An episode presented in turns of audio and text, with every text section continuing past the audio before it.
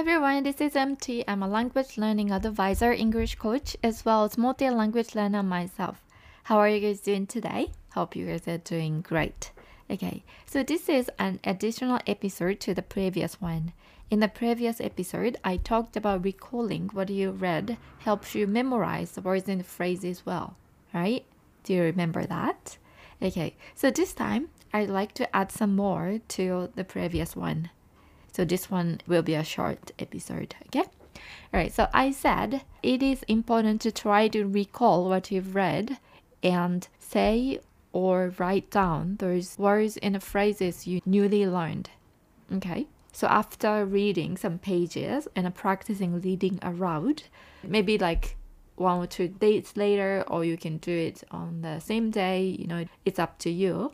But you should recall, you know, you should recall what was written, what you remember from the pages you've read. So you can do it by yourself, like I said last time, but this time I want to introduce another way of recalling what you read. And this time I want to recommend that you talk to somebody, tell somebody the story, right? What you read. You can tell your language exchange partners or language teacher and it might be tough to explain everything you read in your target language. So those who are you know at the maybe beginner level, maybe it will be tough for you.